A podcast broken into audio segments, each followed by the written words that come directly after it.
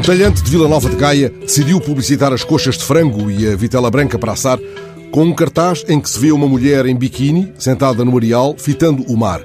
O talhante não estava bom da mioleira quando ruminou a estratégia publicitária. Deu-lhe o sol de verão na moleirinha. Como era de prever, levou uma mais do que justificada dose de porradões do cachaço ao pujador. Consta que até golpes diretos nas ostras da pradaria.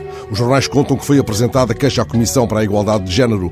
Tratou, pois, o tratante do talhante de retirar da montra os cartazes e fez saber que se tratara de um mal-entendido.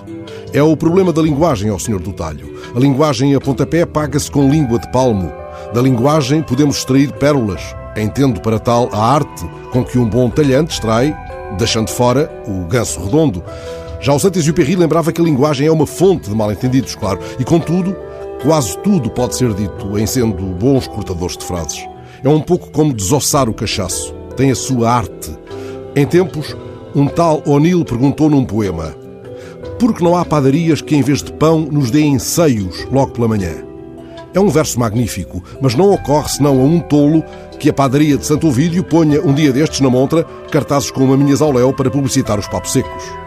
Isso corresponderia a baixar a fasquia da linguagem muito abaixo do mal-entendido. Seria como descer à desfazatez com que em miúdos parávamos à porta do talho, lá do bairro, e perguntávamos para dentro ao senhor do balcão: tem cabeça de vaca e mão de porco?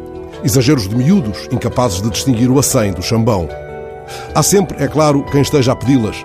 Não escondo que, quando lia notícias sobre o seu atrevimento publicitário, me apeteceu gamar um dos novos contos do Gin do Mário Henrique Leiria, precisamente intitulado Exageros, e reproduzi-lo na rádio, trocando o Alfredo, citado no conto, por um indefinido talhante. Ficaria assim.